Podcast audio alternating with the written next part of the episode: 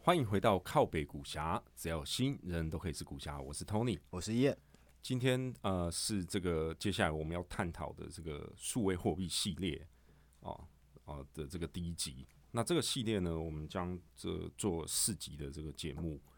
那第一集呢，本集会着重在这个世界货币的发展史，因为呃，诚如我们一贯的风格，呃，这要了解一个东西，我们先必须对它的这个来龙去脉。有比较好的认识，才能够比较的这个呃，借由借古而见今，好，然后才能比较好的去预测它这个未来的发展。那第一集我们会前刚刚有提到会着重在世界货币历史，第二集我们就会讲这个呃大家最关注的这个话题，也就是比特币本身，好，它的这个发展的历史，好，它的科技各方面，好，包含了 blockchain 区块链的这个技术等等。第三集我们会针对比特币本身。做这个更深入一点的这个分析，哦，还有这个呃呃，它有的这个可能性，在今天世界经济中货币体系的这个重要性等等。第四集会来探讨一些比特币之外其余的这个数位货币，像很红的这个呃狗狗币还是以太币等等的，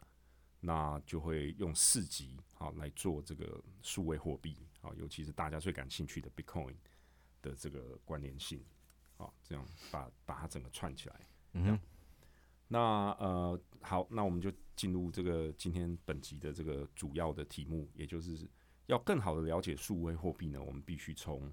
世界货币的发展史开始讲起。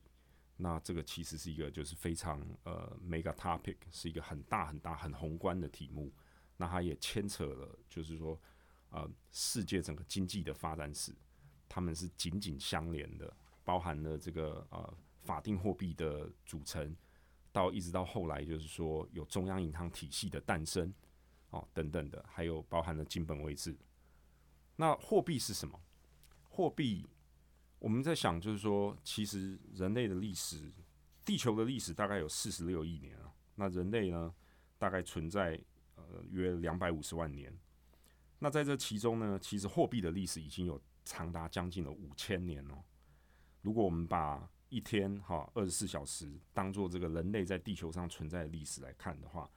等比重的来讲，其实货币只占了大概三分钟，也就是它其实在人类历史的长河中，它依然是处于一个非常早期，而且可能未来还会不断的演变啊。这也就是为什么我们今天会啊，这过去这十年有这个数位货币的兴起。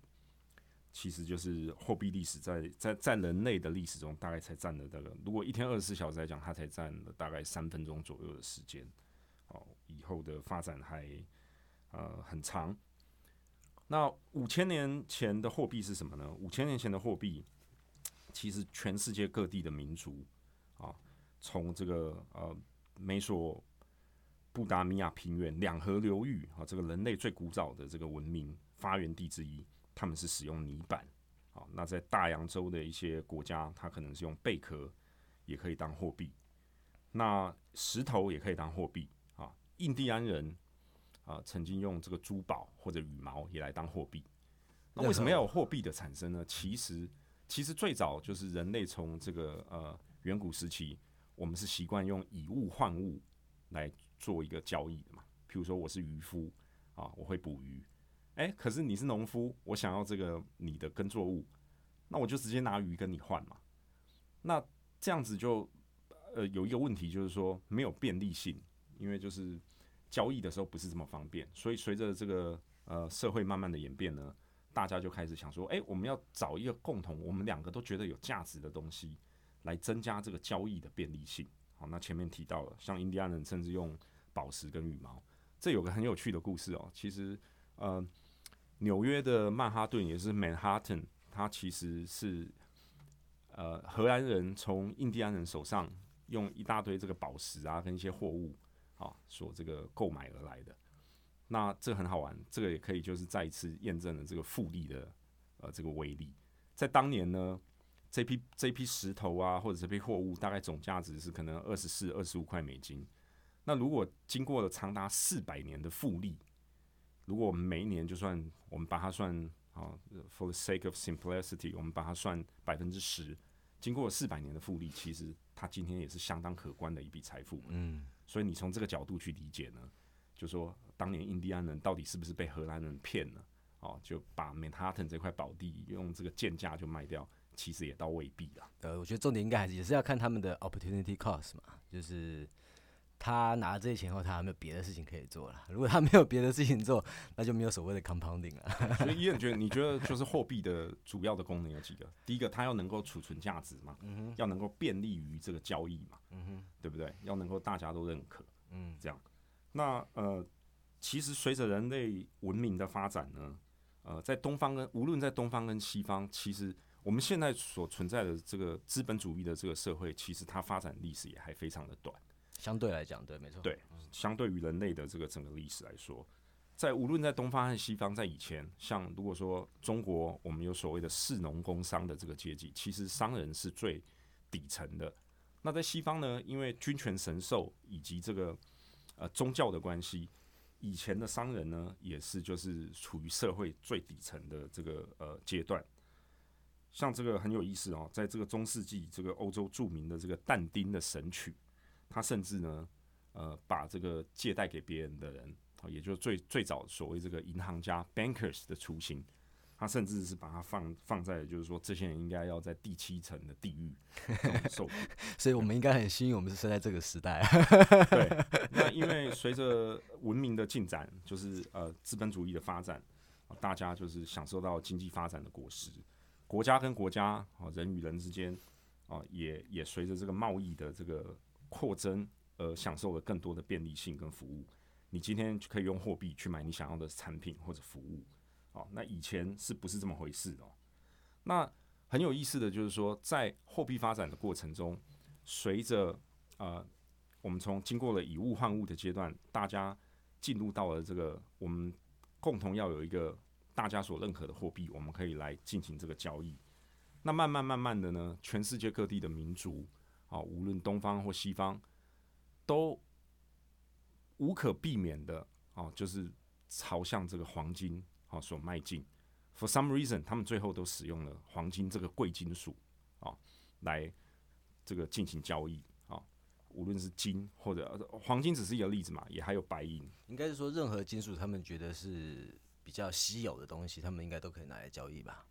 对，对啊。那那这个这个就是说。呃，讲到就是金本位制的这个创立呢，呃，这也非常有意思。就是说，大家应该都听过牛顿吧？就是应该说是发现了这个 gravity 万有引力的，有一个红苹果。对，史上这个英国最伟大的这个科学家之一。但大家可能不晓得，就是说他其实也是金融天才啊。他是基本上金本位制可以说就是也是算是他发明的，嗯这样。对这个我真的之前还不知道。在在十六世纪的时候呢，就是就是他曾经担任过这个英国皇家铸币局的局长。那时候因为随着这个呃中央的集权，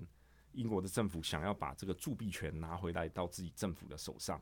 啊，那牛顿就接了这个职位。那他就在 figure out 嘛，我们我们我们英国要有一个统一的货币的话，好，为了往后的经济发展。我们必须就是呃用多少比例的金或银去设计这个货币，那最终决定呢，就是说啊用一定比例的这个黄金，好，大概是就是那时候是二十一先令，如果换算成今天的话，大概就是一点零五英镑啊 per gold，跟黄金的这个比例去调。那他那个时候定这个有什么？他自己就是有什么 sign 吗？还是拍拍脑袋决定？呃，这个今天已经无从可考了，但是。如果从后见之明看起来的话呢，当年他应该是把金的比例设的有点过高，而银的比例设的有点过低。OK，对，那那就是，但是这个就是金本位制的起源跟由来。哦，他决定的就是说，呃，要有一定比例的黄金，哦，由这个货币去盯这个黄金，这样子，然后才能够统一的发展。那其实这个政策呢是非常的成功，因为在一七一七年他。搞了这个东西之后呢，其实在往后的一百六十五年间呢，整个英国也就是 UK，它的这个通货膨胀被控制的非常好，大概整体的物价在往后的一百六十五年间上涨了大概百分之五十六哎、十。那它在这中间，英国有经历任何经济萧条，或者是就是呃大的不好的经济的问题吗？没有，没有，这段期间并哦没有。那也就替往后呢，这个随之而来英国的这个工业化 （industrialization） 奠定了这个很良好的基础。啊，所以这个是金本位制在历史上第一个非常成功的这个关键。那话又说回来呢，这个是在统一发行货币之前，我们也可以来聊聊，就是说铸币权这个概念。因为最早的时候，一开始就是随着货币的诞生啊，其实货币是不一定要由中央政府发行的啊。其实其实直到今天，大家如果知道，就是说像啊、呃在香港，香港的话就是港币是由汇丰银行啊也可以发行，中国银行也可以发行，并不一定每一个国家的货币都是由所谓的 central banks 来发行，它是有一段就是呃不同的历史演进过程的。嗯哦，那在其实如果讲到像中国历史的话，其实是在汉朝汉武帝的时候才把这个铸币权回归到中央。在此之前呢，就是其实因为大家觉得黄金有价值嘛，或者铜或者银有价值，只要是这个社会当时认可啊，它会形成一种氛围，就是说，那我我我这里有黄金，那我们就可以用这个来当做钱币，当做一种货币来进行交换，并没有一个统一的这个度度量就对了。那直到汉朝汉武帝的时候，就把这个所谓的铸币权呢，把它回归到了中央政府啊，必须由朝廷，也就是当时的政府呢，来制定你这个钱币里面要有多少比重的这个呃金属啊，或者要什么样的这个呃标准化的这个这个 measurement 啊，大家才能够用这个来进行交易。那回到就是金本位制，金本位制在牛顿呃当这个铸币局局长发行了之后呢，替英国的这个往后的经济发展奠定了这个很良好的基础。可是同时呢，如果我们把时间点再拉早一点，其实这个又扯到了，就是说现代金融体系跟银行的这个发展。哦，在中世纪时期的欧洲，意大利佛罗伦斯的啊达美第奇，也就是美第奇家族，其实他们是历史上第一个意义上现代的银行。因为你想嘛，那时候就是说，无论是黄金哈、还是贵金属，还是各各种各样的货币，我如果要期待它，它的便利性是不够的嘛。嗯，那 Medici family 就等于它是一个，就是像中国的这种票号的这种概念。OK，它可以让你拿黄金来我这边存，那我开个收据给你，好，那就是你可以用这个去做生意啊，进行交易啊。这样有点像支票的概念。对，嗯那这个它对经济史上的这个重要性是什么呢？它其实是建立了啊、现代意义上的这个第一个这种信用系统。那美第奇 family 也非常的这个传奇哈。第一个，它是意大利，也就是拉丁这边的，也是算犹太系统这边的家族。那犹太系统这边，他啊搞了这个 banking system 之后呢，他的这个家族的势力也越来越大。那随着这个随着这个就是呃经经济的成长，啊，他的家族的权力也到达了顶峰。那他这个家族曾经后来呢，竟然出了三位的这个呃教皇，也就是也就是 Popa 啊，还有两位的这个法国皇后啊，所以这个影响力是不容小觑。诶，佛罗伦斯是不是有相关的什么古迹是跟他们这个有关系的啊、佛罗伦斯非常多啊，像哦，讲到你很专业讲，我突然想到，我这句佛罗伦斯好像对这个名字我好像有点概念。到讲到美地区 family 呢，因为我刚刚前面提到过了嘛，他在中世纪时期，他对整个欧洲的重要性不止在建立了就是现代意义上第一个所谓的银行系统，它同时也主导了文艺复兴时期的发展。哦，对对对这个是有相关联的哦。为什么呢？前面我们提到了嘛，呃，中国是士农工商，在欧洲的时候，以前哦，中世纪初期的欧洲商人哦，跟要赚钱的人也是最被人家看不起的嘛，因为就是大家觉得这是一个呃道德低落的事情。那他要用什么方法来就是呃扭转这整个社会的氛围呢？他其实是文艺复兴时期最大的 sponsor，他赞助了包含达芬奇啊，拉斐尔这这些人的这个呃兴盛。那这些科学家跟艺术的发展呢，让他们引领了文艺复兴运动啊，就是让让世人的观念有所改变，不要再跟我讲神那一套了，对不对？我们要把重点回到人类本身回来，这样子哦。所以这个他的成就是非常重要的，在这个金融或经济历史的发展上。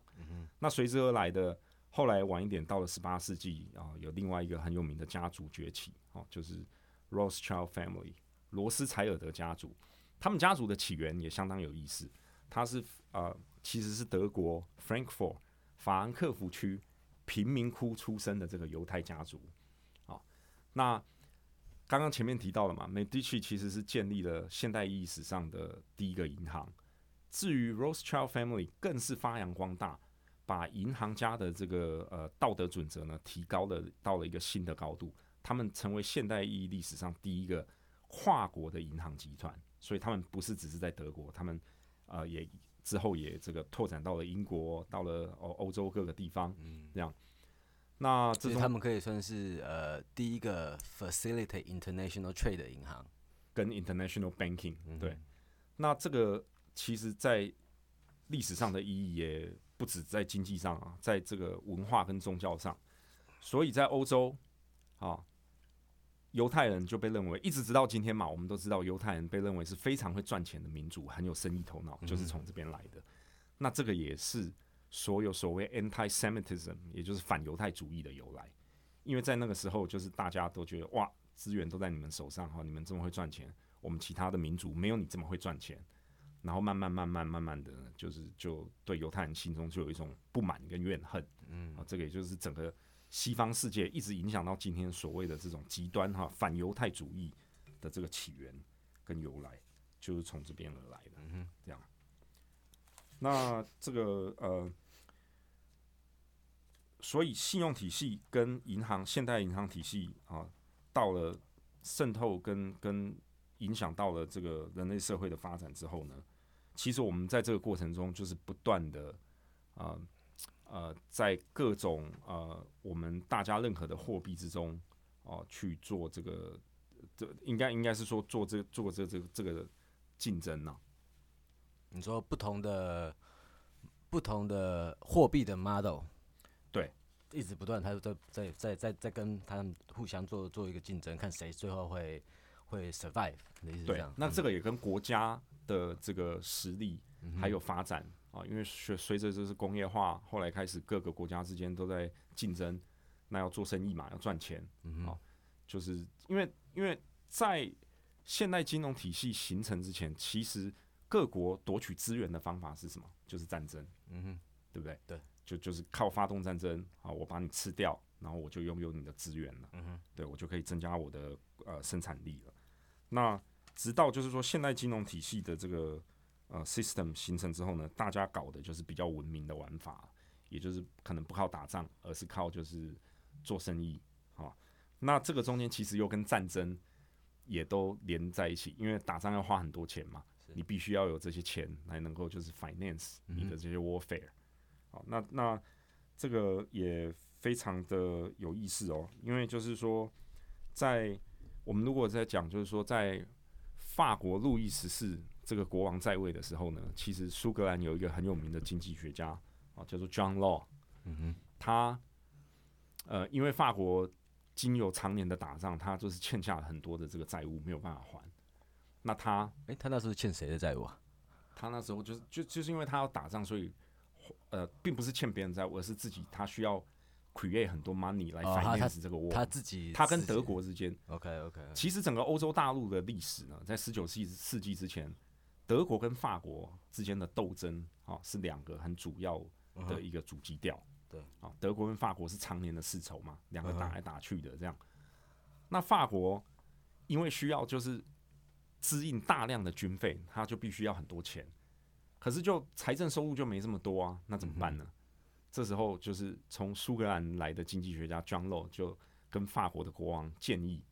我们可以就是开始来使用，就是说呃发行一个统一的货币。那我们可以就这个其实就是牵扯到后面要讲的，就是现代中央银行这个货币超发的概念。嗯哼他那时候因为那时候已经大家都可以认可，就是说黄金是一个非常有价值的东西嘛。嗯哼可是我们法国本身没有这么黄金啊，没有这么多黄金，那我们要怎么样发这么多的钱啊来应付我们的这些战争开支呢？他很聪明的就提出了一个没有关系嘛，我们没有黄金，但是听说北美十三州啊，那时候在美北美殖民地呢，呃，有各股这个呃帝国主义的势力，有荷兰啊，有法国、英国种种的。那他就说，他就跟大家讲啊，听说在密西西比呢，Mississippi 这个地方呢，有蕴藏很多的这个金矿。那我们呢，可以开个公司嘛，就叫密西西比公司。嗯，啊，然后我们就发股票，让大家来买，这样政府就有权利发发很多的这个货币，大家会买单。他想利用这个方式来 finance 法国的这个财政。啊哎，可是那时候 Mississippi 是谁的 colony？那时候就是法国的，哦，就是法国的。对，那所以呃，这个也是就是。有点像是最早的股份制公司或 venture capital 的概念，这样。那呃，历史上跟荷兰齐啊，荷兰跟他齐名的就是有鼎鼎大名的东印度公司。那密西西比这个公司也影响了法国甚至世界的这个经济走势。我跟你讲，你就知道为什么。因为后来就发现，就是这个只是空头支票嘛，shit，根本空头支票是因为他们挖不到金矿，挖不到金矿，所以大家对他的这个信心就崩溃。所以其实，在往后的一个世纪里面呢。法国人只要听到任何跟投资啊、股份制或者公司或或者这个呃金矿这些有相关的这些概念呢，他们都是非常的排斥。但我觉得这感觉起来应该也不是这个整套 system 的问题，只是他们挖错地方了。如果他们今天挖到有真的是有金矿的话，那就会不一样的情况。因为这个就回到就是信心的问题，货币的基础嘛是什么？其实就是信心。嗯好，也就也就是现代经济运转的核心。你今天为什么要拥有一个美元？因为你对他有信心嘛，因为你知道他是被美国政府、全世界这个最强大的这个政府所背书，他会有价值，是对，不，他的价值不会突然流失。嗯，这样，如果这个信心一旦崩溃，那就没有。那回到法国的故事，所以在往后的一百年中呢，法国社会对于呃这整个资本主义的东西就非常的反弹，间接后来导致了法国大革命。嗯哼。对，就是从这边开始，然后法国大革命又是资本主义诞生的原因，所以这样讲起来，是不是对这个世界的经济影响非常非常的巨大？法国大革命是资本主义诞生的，法法国大革命是因为反资本主义，对啊？是反资本对，对对，OK，呀呀呀，OK，然后就接由这个啊，那时候路易十六嘛，开始就是进行了这个无产阶级大革命，嗯嗯嗯，那后面的故事就大家也都晓得啦，呃，共产主义是在法国萌生，后来影响到了这个俄国。俄国又影响到了中国，然后就变成到今天这个世界这个局面，这几百年这样跑下来，嗯，基本上就是这个概念就是这样。那前面有提到，就是说，呃呃，Med Medici family 跟 Rothschild family，那在中国呢，其实呃，从汉武帝就是把铸币权回归中央以后呢，民间也有所谓的这个票号，也就是早期。哦，这个东方的票号也是像 check 这种概念嘛，支票这种概念，对，像银行的这种这种概念。那但是随着就是说，呃，时间一直推进到了就是十九世纪、二十世纪，哦，这个呃中随着西方的列强打开的这个东方世界的大门呢，大家就是这这种传统的这种票号没有办法跟西方的这种股份制的银行竞争，所以就是慢慢的就衰败。他们那个时候的票号，他们是靠什么赚钱？transaction fee 吗？对啊。嗯啊，还有 interest 啊，也就是借贷的的这个最古老的概念。OK OK，所以它不是真的一个 check system，它应该是比较像一个 loan system。呃，可以这么讲。那那时候的大的票号，其实服务的对象呢，也并不是一般普通的民众，而主要服务的对象是政府。政府可以透过他们来进行这个呃呃货币的发发行，或者说是呃债务的调节等等的。所以他们的 interest income 是从政府来的。呃，某种程度上可以这么讲，对，因为政府是他们最主要的这个呃 客户之一。那这个就讲到，就是说，后来就是说，呃，在中国的银行体系里面呢，就是呃呃呃，在晚清，就是清朝末年的时候，那时候是后来政府觉得还是要有一个，我们因为因为这关系到整个国家的经济命脉嘛，我们还是要有一个政府的银行去下。针对这些民间的大的票号或者银行下指导棋，嗯，那这个就是户部银行的这个由来。户部银行。对户部银行后来呢，呃户部银行是什么意思？户部就是像军部嘛，军部就是哦管国防部，户部就是像相当于今天的内政部这种概念。OK OK，啊，那户部银行后来就变成说，呃，它底下有成立一个叫做就是大清官营局，嗯。那也是在那个时候就又进一步的啊、实行中央集权，希望把全国各地的这个呃金融体系做一个统一的规范。那大清官营局的前身也也后来就演变成大清官营官营局，最后呢，呃，就变成了今现今的这个中国银行。啊，那它也中间也经历过这个上海交通银行啦。那其实也就是台湾台湾地区的话，其实也就是在在台湾的话，就是兆丰银行的前身。对，这这些历史就是都这些银行都是从你刚刚讲的那个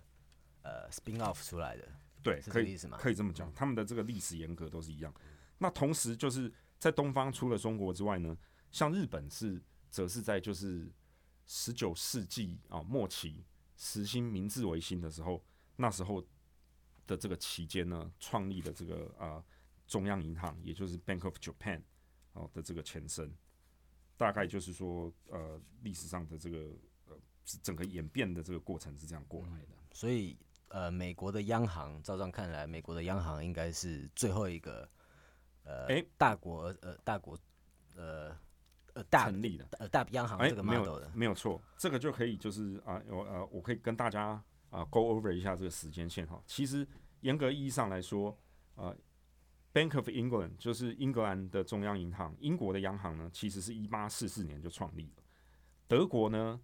在大概三十年后，也就跟随着他们的脚步，也就创立了。那刚刚提到嘛，就是 Bank of Japan，其实就是十九世纪末期，在明治维新啊，他们整个要接受这个西方的这个呃体制啊，跟改革他们的这个现代的金融制度的时候所所成立的。那哦，对，讲到这个，其实大家有没有看过一部电影，叫做呃，就是汤姆克鲁斯、阿汤哥演的，叫《末代武士》The Last 哦，有、有有有有，就是在那个时期。嗯因为那哦个时期呢，日本借由明治维新，要整个呃创造现代的金融体系，他们也对日本的社会跟经济呢，还有文化造成了很大的颠覆。本来武士阶层是，就像我刚刚前面提到，中国士农工商，他们是社会上的啊顶层，武士是顶层，对商人是被看不起的。那随着这个要进来呢，呃，新的体系要进来，他们就不适应嘛，所以就有冲突。嗯、所以这个就是最后的 武士就是这样，对对拉 samurai 哦，原来是这样子，电影的这个背景，就是在讲那段期间的故事，还是相当有意思，哦，所以它这个名字其实是有 double meaning 的，就是对。哦，我 现在才知道还还，蛮 profound 的哈。那回到这个，就是所以美国美国的央行其实是在一九一三年才成立。那为什么就是美国央行会是最后一个成立呢？这个其实要讲到就是说美国的这个建国的核心文化啊，美国的建国的核心文化呢，其实美国的 founding fathers 呢，大概分成两派。在美国美美国其实 Federal Reserve 是在一九一三年才建立的，可是实际上呢，它真正一开始有这个想要这样子搞呢，其实是在它建国没多久就已经有曾经试图做过这样的努力哦。那那时候美国的就是国父们呢，Founding Fathers 其实分成两派嘛，有一派是哦、就是反对这样做的，因为为什么？大家要知道美国建国的历史，美国是个怎么在什么情况下产生的国家？嗯，其实美国是因为不爽英国人要跟他们抽税，然后他们在英国的议会没有发言权啊，他们才觉得就是说我们被欺负了，我们被压榨了。他们是这样靠反抗而形成，好，最后打仗打独立战争才形成的一个国家。嗯所以他们的核心的 DNA 里面呢，跟骨子的这个思想里面，他们会很讨厌这种中央集权式的这种哈这种呃这个是不是这个是不是他们所谓像啊、conservative 这个右派的？对，差不多由来就对。从这个时候上来，就是从整个新教徒啊，小要小政府，所以他不希望有太多集权的他不希望太多政府的干预，嗯。因为他因为政府干预就是会压迫，就会回到像当初像英国政府这样，哦，你跟我们收税，但是我们竟然没有人可以代表我们在议会，这就是一种压迫嘛，嗯所以我们要起来反抗，我们要独立。那美国的呃 founding fathers 们呢，国父们呢，就分成两派嘛，其中就是很反对的，有像鼎鼎大名的 Thomas Jefferson，哦，还有这个呃美国宪法的这个起草人叫 James Madison 等等，他们都是不赞成有中央银行这个概念。他们是右派的。那但是第一任的这个财政部长 Alexander Hamilton，他其实是认为说，应该要有一个统一的这个机构，好来处理整个货币发行的这个角色，这样子才能够比较好的、比较有系统性、有计划性的能够发展经济。所以在一七九一年呢，这时候他们就搞了一个叫做第一美国银行，哦，The First Bank of the United States。但是呢，这个这个其实是美国近代意义历史上第一个，呃，所谓的有点类似央行这种功能。可是它跟今天的联准会不一样啊，它那时候只拥有百分之二十的货币。它是 regional 的吗？它那时候因为就是还没有像 California 也还没加入 Federation，嗯，所以它就是当然就是主要就是北美十三州跟美国的这个那时候已经有美国政府了，所以它是 cover 整个美国政府的 jurisdiction 嘛？但是它只有百分之二十的货币发行权，另外百分之八十的货币发行权呢是在这个各个地方的这个呃政府。跟这个民间的银行其实都可以参与的，这样。那这个事情演变到后来呢，又搞了一个呃第二美国银行，the second American Bank，呃 second Bank of United States。但是在美国第四任总统哦 James Madison 的的这个呃旗下呢，他就把它搞掉了，这样。那随着就是呃，所以我刚讲到了嘛，因为大家美国人不喜欢，就是说。有个什么中央银行啊，然后来管我们管太多啊，这样就没有自由了。这个是它跟他们的核心基因跟文化有关系。但是为什么后来又会搞了联准会呢？这个就要提到就是二十世纪初头，也就是一九零七年那时候，美国也发生过这个呃银行挤兑的危机嗯啊。其实所以如果你看呃世界的经济史，危机确实是常常伴随着我们左右，这样三不五时就会来一下。那一九零七年的美国，那时候发生了什么事情呢？因为有一些银行的呆账处理的不好，所以引发了这个一连串银行的挤兑跟倒闭的风波。其实它非常的像二零零七零八年那时候的金融海啸，但是那时候并没有一个央行。那大家要怎么度过这个危机呢？这就要提到鼎鼎大名的 J.P. Morgan。因为 J.P. Morgan 那时候是华尔街最有实力的这个银行家，嗯哼，他一看这个苗头不对，他就是积极的介入，扮演起了这个带头大哥的角色，然后呢，叫大家这个出钱出力啊，一起来就是帮助美国度过这次的经济危机，因为他非常清楚的认知到嘛，如果这个只要 if it goes down, everybody goes down with it，啊，这个整个就没得玩了，所以。那他为什么就是后来没有成为第一任的这个美国联准会的这个呃 chairman 呢？因为这又回到美国是一个民主国家，大家不相信大资本家把国家的机器整个交在大资本家的手里，所以很有意思的是，虽然他当年扮演了相当于今天联准会主席的这个位置，他并没有后来真正的接任，好去从事这个联准会的工作。他有他有想要去。去接任吗？应该也没有吧，因为他自己的是个银行。那那美国后来在另外一位啊，这个也是银行家出身，但是非常热衷于这个 public service 的这个人，他的名字叫 Paul Warburg 啊，保罗保罗先生的这个呃设计下呢，终于就是在一九一三年的十二月哦，由美国国会通过这个法律，哦，成立了这个联准会。那联准会那时候成立的目的，其实。核心的意涵一直到跟今天，其实呃并没有太大的这个变动，都是要稳定经济，啊，然后这个这个演变到今天，包含的这个也也可以提一提嘛，像这个呃就业，就是说，对我记得他其实主要现在的 mandate 好像呃稳，他他比较 specific，比较比较仔细啊，他就是他的 mandate 好像是要稳定就业，然后稳定价格。然后这两个好像是他最主要的的的 mandate，对对经济来讲的影响。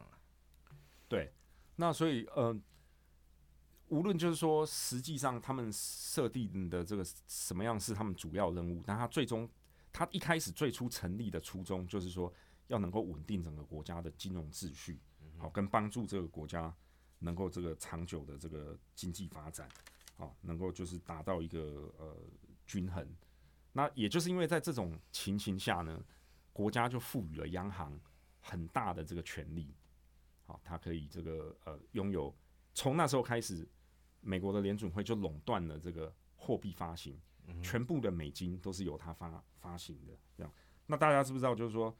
美金其实只有两个地方在印嘛，一个在华盛，这个就是美国的，就是铸币局，一个在华盛顿特区，然后，另外一个好像是在圣路易斯还是哪里，我有点忘。但是，但是那不是重点，重点是，其实就是他们一直印钱，一直印钱，一直印钱出来。无论现在我们看到的美钞，也就是这种所谓的纸币啊。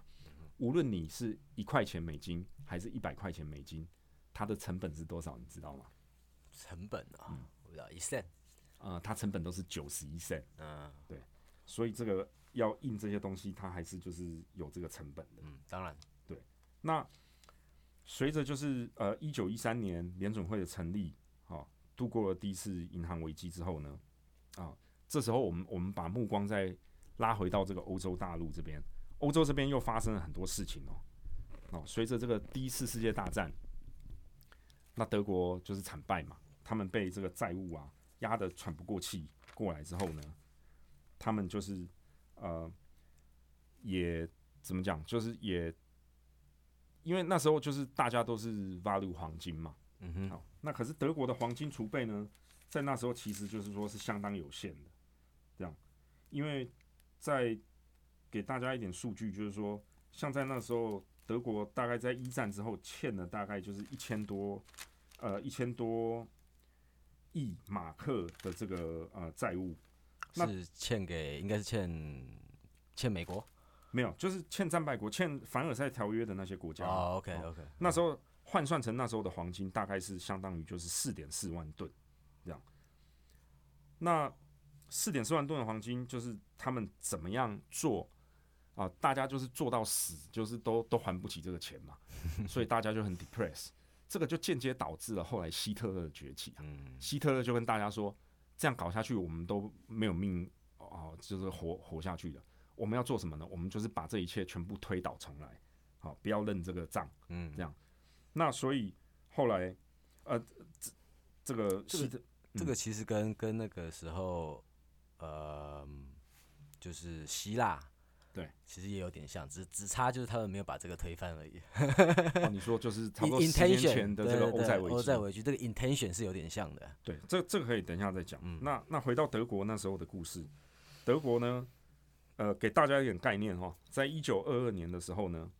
啊后后来所以就是随着希特勒慢慢的掌权啊，那德国也实在没办法了嘛，因为不得不应付这么多债务，他只好就是由德国央行就是。大量的超发货币，嗯哼，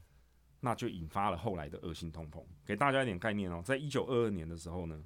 差不多有一兆，也就是一万亿的这个马克啊被发行。隔一年，一九二三年呢，就有十七兆马克被发行。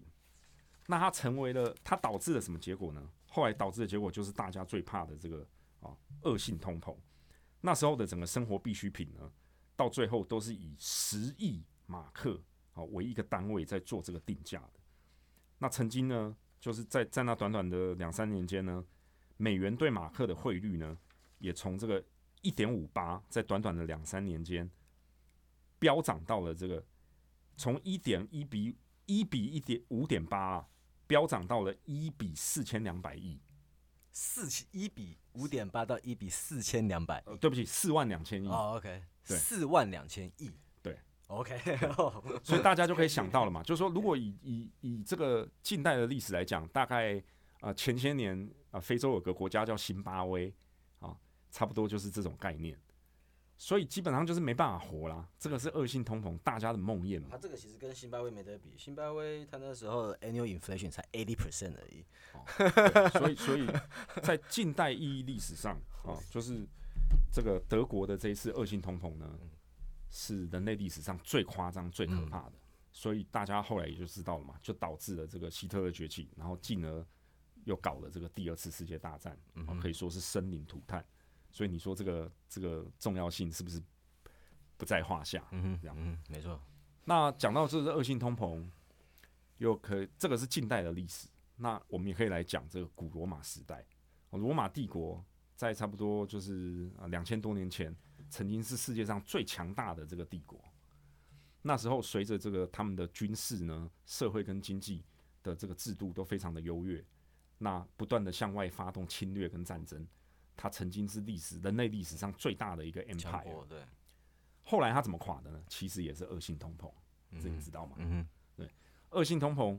那时候的原因是因为就是说大家已经知道了贵金属有一定的这个价值，啊，所以罗马帝国的钱币它也是有一定比重的这个黄金也好或者白银也好，哼，嗯哼，啊来做。可是随着到后期呢，不断的呃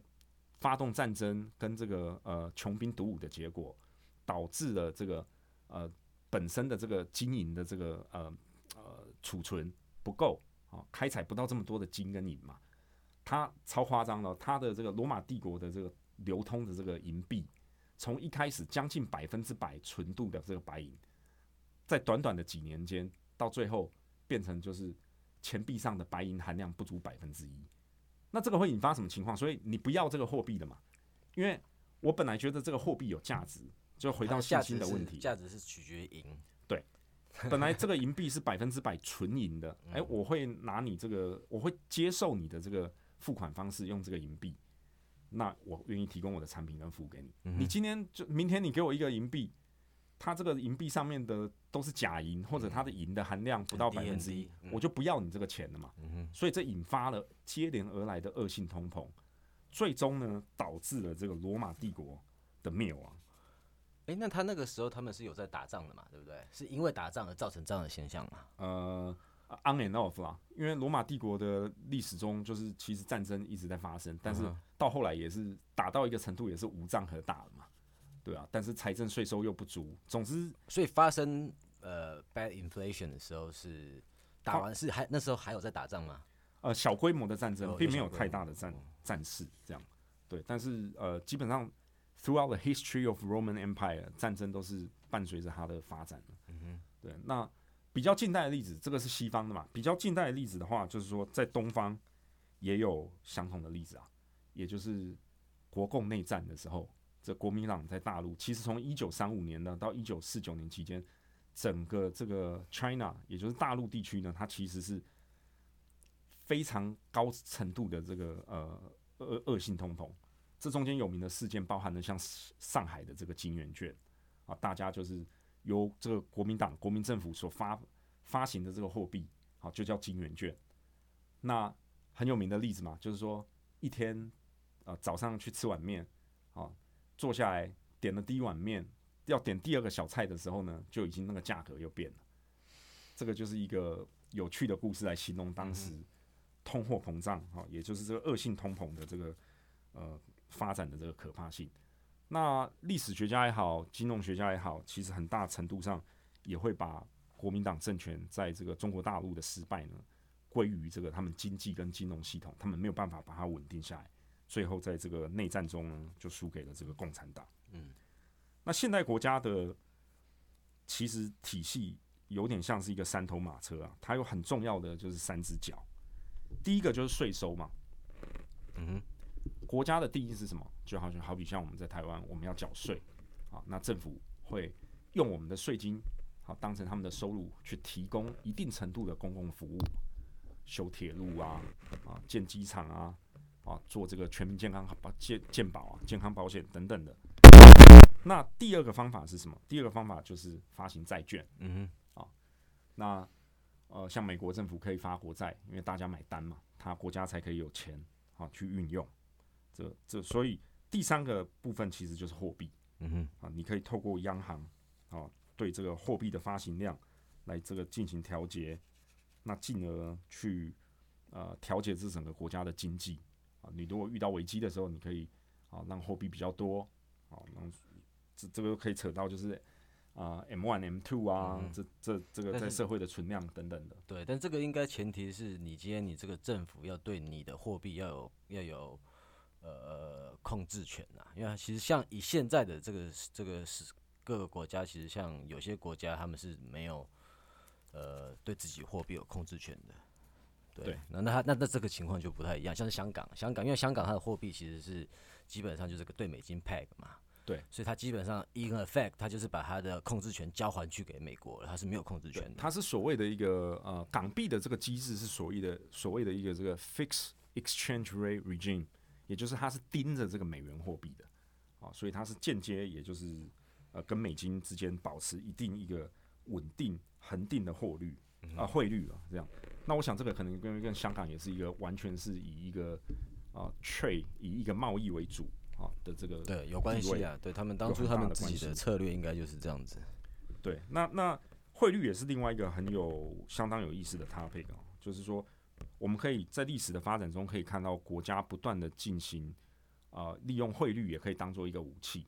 啊像日本啊在跟美国的这个斗争当中很有名的这个啊广场协议。啊，其实就是也间接导致了后来他们这个经济上被搞垮，引发了这个所谓的失落的二十年嘛。因为这个故事背景是这样，那在当时呢，其实日本经由战后呃大量的建设经济跟呃这个日本的这个工业啊欣欣向荣之后呢，他们其实把产品卖到全世界去嘛。那全都是全世界，美国跟他们有拥有很多的这个 trade deficit，就是所谓的贸易逆差。那美国就觉得就是不行啊，其实日日日元呢不应该就是呃只是这种价值。他们后来呢就运用政治上的力量呢，搞了这个在广场协议当中呢，逼日本把这个日元，也就是 Japanese yen 进行大幅度的升值。嗯哼，那这样子的情况呢，用这样的情况来抵消他们国家跟国家，也就是美国跟日本之间他们的这个贸易逆差，对，把它把它缩小。嗯哼，这样。那这个东西也又导致了，好，我我日本的出口虽然就是啊变贵了，变得没这么有竞争力，我的贸易顺差也变小了，可是日本变有钱了嘛，嗯哼，所以就间接导致了后来一大堆日本的企业好个人都跑去美国，在高峰的时期，日本泡沫经济高峰的时期，整个东京市的这个房地产的价值呢，一个东京市就可以买到整个美国。啊，所有的这个房地产价值，对，疯狂的泡沫，对，那因为就是人就是这样嘛，我突然觉得，哎，我自己就是变有钱。大家可以想一个极端的例子嘛，如果今天台币啊对美金，我们现在台湾不是新一代的年轻人都面临很多底薪的问题嘛，嗯哼，那如果说今天台币对美金不是一比二十八啊或一比三十，是一比十五，哇，那一台 Mercedes Benz 好，一台宾士可能就只要。六十万台币就有了，这时候大家就会觉得就有钱嘛。嗯，对。可是它到底长久以来啊，之后就是会对这个国家经济，呃，这个应该也对你出口，在台湾是个出口国家，对，也 其实也不大好。但其实现在美国也在做一样的事情啊，他最近又 label 说台湾是 currency manipulator 啊。哦，这新闻刚刚过啊，并没有，没有吗？对。没有，没有，没有列为汇率操纵国。啊，他不是一直有在讲说说？我觉得这是一个政治上谈判的一个武器。对，但是凭这个台湾跟美国目前的这个在现阶段的这个关系，会有这个结果，就是我我其实不意外。他对大陆是一定是是是有 label 的吧？这是这是 for sure 吧？对对啊，但但是可能现在就是他他的 bargaining power 对大陆可能没有像他之前对日本这么强啊，所以。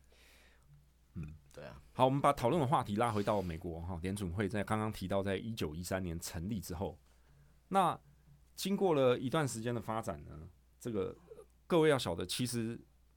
在那之前，全世界主导全球贸易啊最流通的这个货币其实是英镑，因为英国是那时候的这个国际霸主嘛，还轮不到美国。那但是随着就是呃呃二零年代、三零年代，那那。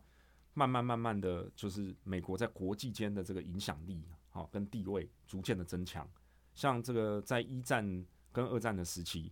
美国因为全世界都在打仗嘛，就是说，尤其像二战的话，整个是欧陆跟亚洲也都是战场，只有美国自己是置身事外。它相当程度上的提供了一个啊，它可以喘息的机会。嗯，所以同时他借钱啊，去去支持。支持这个他的盟友，好在无论在欧洲还在亚洲这边呢，那战后他都有很多的这些债务，好可以回收回来，嗯哼，好那同时他也就趁机的，就是利用这个机会呢，啊这是难得的一个发展机遇嘛，他就把英国踢掉，啊他想要用美元来取代英镑，成为这个世界的这个主导货币，嗯哼，好那那时候呢，呃一度一度美国曾经就是呃。呃，因为大家还是就是 value 黄金，那一度一度曾经美国呃拥有的黄金储备并没有英国这么高，但是随着这几次的战争呢，像一战之前，对，嗯，那那他们就是提供了很多协助给英国嘛。那哎、t h e r e s no free lunch，天下没有白吃的午餐了、对不对？我还是要跟你收钱。哎、这时候他们就把脑袋动到了这个英国的黄金储备，就慢慢慢慢增加了很多这个好、美国自己的这个联准会手上可以掌控的这个黄金储备。那随着就是呃，到了一九四零年二战结束，这时候就要提到就是现代的这个金融历史上很重要的一个会议，也就是所谓的 Bretton Woods，好，布列登森林会议。在这个会议上呢，美国跟英国是主要竞争的两个方向。那这个会议结，随着这个会议的结束，也就确导确定呢，就是英镑的时代已经过去了啦。今天开始是美国美元为主的时代。嗯好那时候美国用了三十五块美金，哈、对一盎司的这个黄金，好、来作为这个一个定锚的这个呃货币。那全世界这时候其他国家因为刚刚打完仗，那也没有这么多黄金储备，已经没有这个能力呢，可以跟美国抗衡，好、就是争取这个主导世界货币的这个地位。嗯哼，好，所以所谓的这个就就是美元霸权，也就是所谓的 dollar hegemony 的这个由来，嗯就是从这里开始。那大家想想，其实很合理嘛，因为在那之后，美国就变成一个独霸的强权，那它也拥有最大的市场。无论你是要跟美国人做生意，啊，还是你要进行投资，你要买它的政府的债券等等等等，你都必须用美元结算嘛。是，所以一直这个情形一直延续到了今天，哦，就形成了这个美元霸权的这个地位。那在一九四四年到一九七一年，也就是战后这三十年的时间呢，大概国际的金融秩序跟货币的这个体系就维持了这样的概念，一直直到一九七一年呢，在尼克森总统 Nixon 之下呢，他们才又宣布了就是放弃盯盯住这个黄金，美元放弃就是盯住黄金的这个机制，在那个时候才才就是被抛弃。诶，那他那个时候抛弃的原因是什么嘞？因为就是黄金储备又再度的不够了下降，对，不够啊。好，所以这个很有意思哦，大家可以知道，就是说从这里我们就可以看到，就是说金本位制，它的缺陷啊，应该是这样的缺，陷因为历史以来一直不断发生的就是当黄金不够的时候，就是会出现问题嘛，因为因为黄金的量可能没有办法像像纸钞一样，你要增加增加，要减少就减少。对，它没有办法像人为这样的，就是呃呃，你你你你可以完全控制它的这个供需嘛，嗯哼这样。那自从二战之后呢，美元成为这个独霸全球的货币之后呢，呃，这也很有意思啊、大家还记得这个伊拉克战争吗？嗯，那你记得伊恩，你记得这个海山总统吗？呀，记得记得，海山最后垮台要逃亡之前，他带了什么？他只带两样东西，你知道吗？我我我不知道他带带了一把枪嘛嗯，AK 四十七，这个当然是防身保密用还有就是他带了大量的美金，哦，所以一个伊拉克总统，当他垮台，他要绕跑的时候，他不相信自己国家货币，他拿的是美金，嗯因为他知道一路上可能会被人家追杀啊，他要贿赂这些官员啊，买通关节啊，美金最好用。嗯从从这个例子就可以看得出，就是说，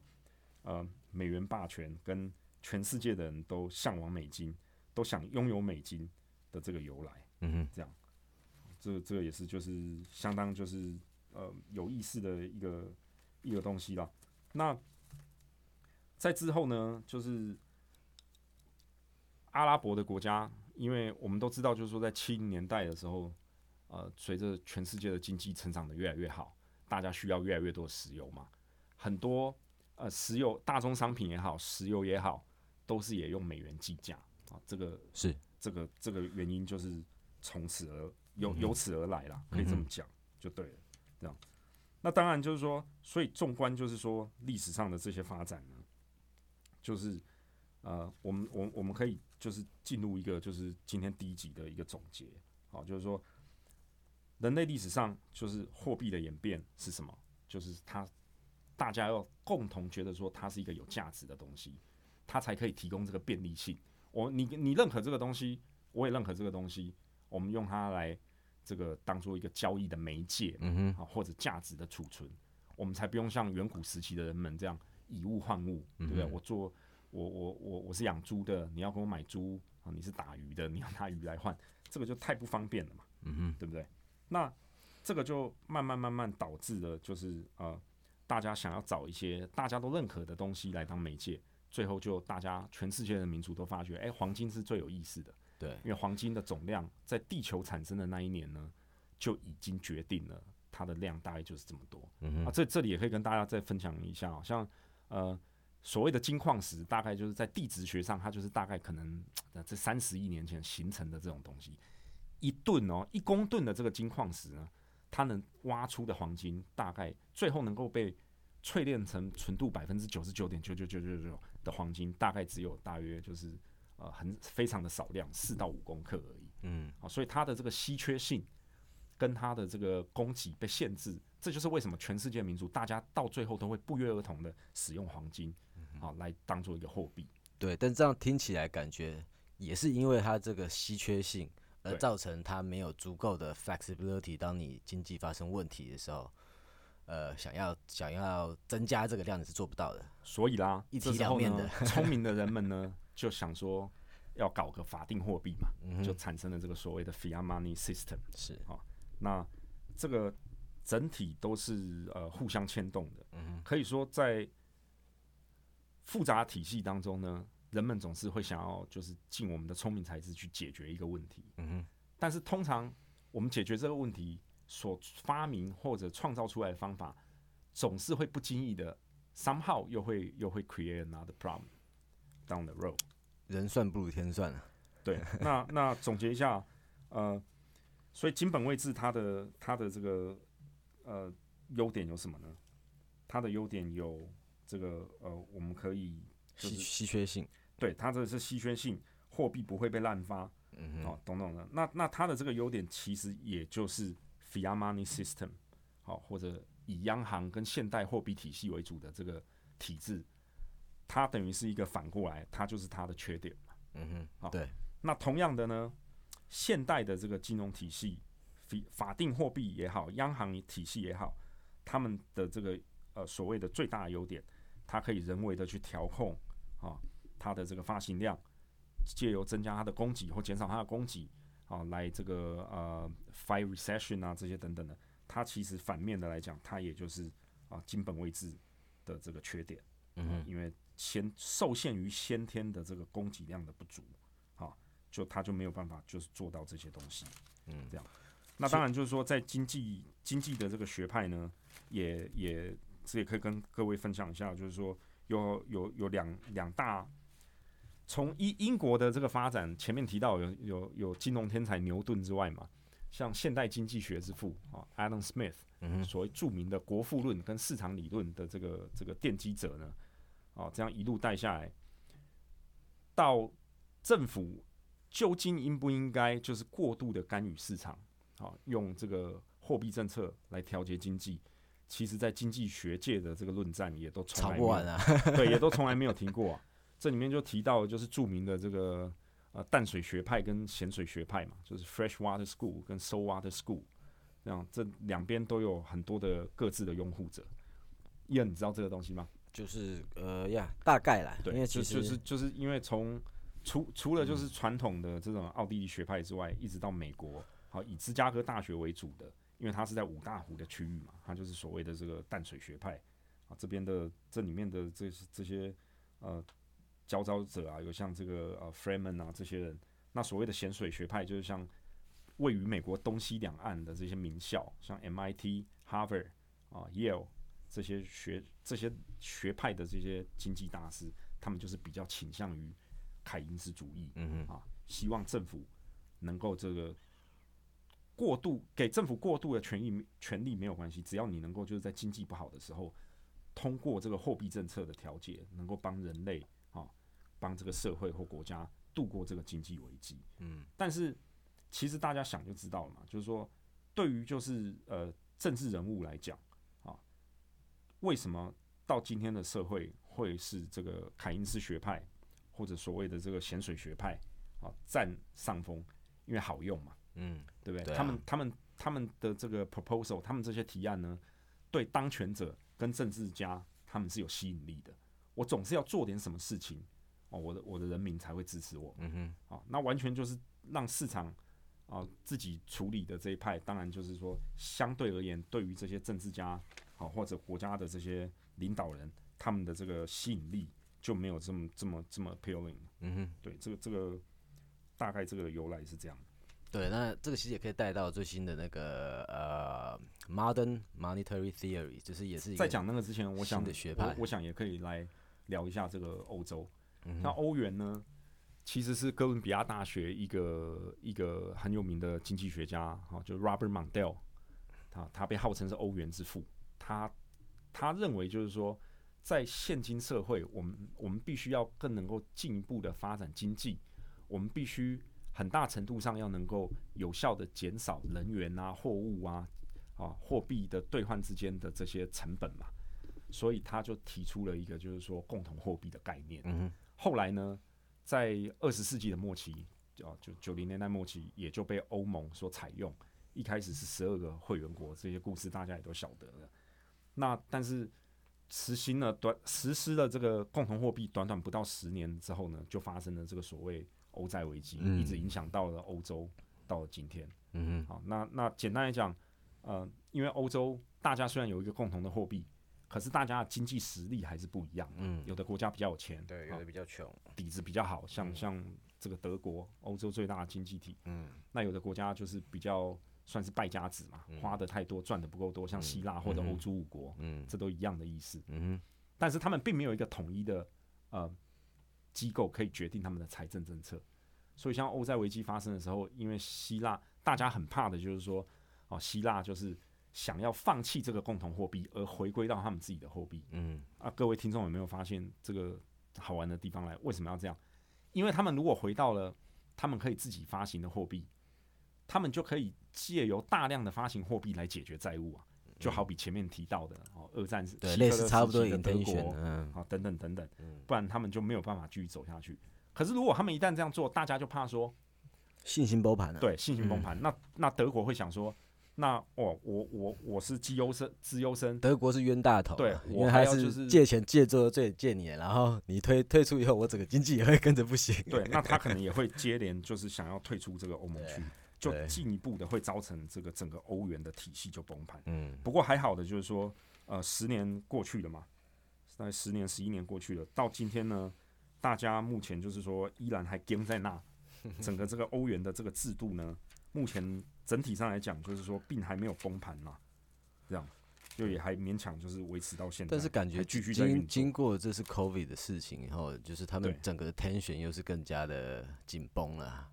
对对，所以其实因为他们其实自从之前呃零八零九年的 financial crisis 完，然后发生了那些欧债危机以后，其实他们经济一直都没有完全的回到他们的 output potential 啊。对然后再加上 COVID nineteen 这个一棒打下来，他们现在其实又是，就很多人都在都都都在预测，就是他们的复苏可能会比美国慢很多啊。对，所以这个这个其实就是呃，也可以，就是我常常也在想，就是说，如果什么时候就是说欧洲的这个呃经济又发生危机呢？大家就是说，其实也不用太意外了，对不对？对啊，因为他们现在整个 system 就是在一个很 fragile、很很对，很脆很弱脆弱的一个 state。对对对，随时有什么大的这个风吹草动，都很有可能会进一步的引发呃新一轮的这个危机。简单来讲就是这样。对，那呃，大概今天的这个节目呢，我们就呃在这边就是告一个段落。那希望就是大家对这个整个世界的这个货币发展史呢，有一个比较好的认识。嗯，那再一次就是呃复习一下，货币是什么？货币其实就是一个它要有价值，它要你我都认可的一个东西。那人类社会从远古时期到现在，经过了好几个不同的发展阶段嘛，从以物换物到大家觉得说哦，我们要方便一点，所以要提供一个大家都认可的，可能从这个贝壳也好，石头也好，一直一路演变到了黄金，黄金就后来又呃导致了这个供应不足啊，很很多国家会因此而垮掉，大家就想说要发展经济不行，那人类呢要设计一套系统，就搞了这个所谓的 fiat money system 法法定货币，那这个也又呃促成了现代金融跟银行体系的成型。那最后也又演变了到大家觉得说，国家跟国家之间呢都要有呃呃一定程度的的，大家都在竞争嘛，所以要有一个所谓的央行，也就是银行的银行来 oversee 这整个银行。嗯，好，这个是金融秩序的部分。嗯那随着时代的发展，它也慢慢的呃顺了这个啊货币政策这方面很很重要决策者跟唯一可以发行货币的这个权利就被都收归到了这个各国的这个中央银行。的这个手上，嗯哼，那金本位制也好，或者是现今的这些啊金融体制啊，以央行为主的这些金融体制也好，它都各有各的这个优缺点，嗯，啊，但是现在看起来，其实我感觉这个 fiat money system coupled with 就是有央行在在 look after inflation，感觉这是一个不错的 balance 啊，就是就是，呃，如果说你怕，因为他们其实央行做的，它就是。跟着情况在做 adjustment 嘛，其实是其实是一个蛮蛮 flexible 的一个 system 嘛。对，但是什么事情都是一体两面的嘛，有好处，它可能也有坏处。那这个也就是我们接下来会再跟大家讨论，为什么比特币会兴起，哦，跟这个大家为什么对它会有一定程度的这个好盼望也好了，或者觉得它会取代也好，甚至就很多人现在也讲嘛，比特币可能就是黄金二点零，或者说数位黄金的这种概念。那我们就会在之后的几集跟大家做一些呃更多的这个分析跟分享。那今天的节目就到这边先告一个段落，谢谢大家的收听，我是 Tony，我是燕，拜拜，拜拜。靠北股侠是一个专注于基本面分析的播客 Podcast 频道，在 Apple Podcast 和 Spotify 等各大平台，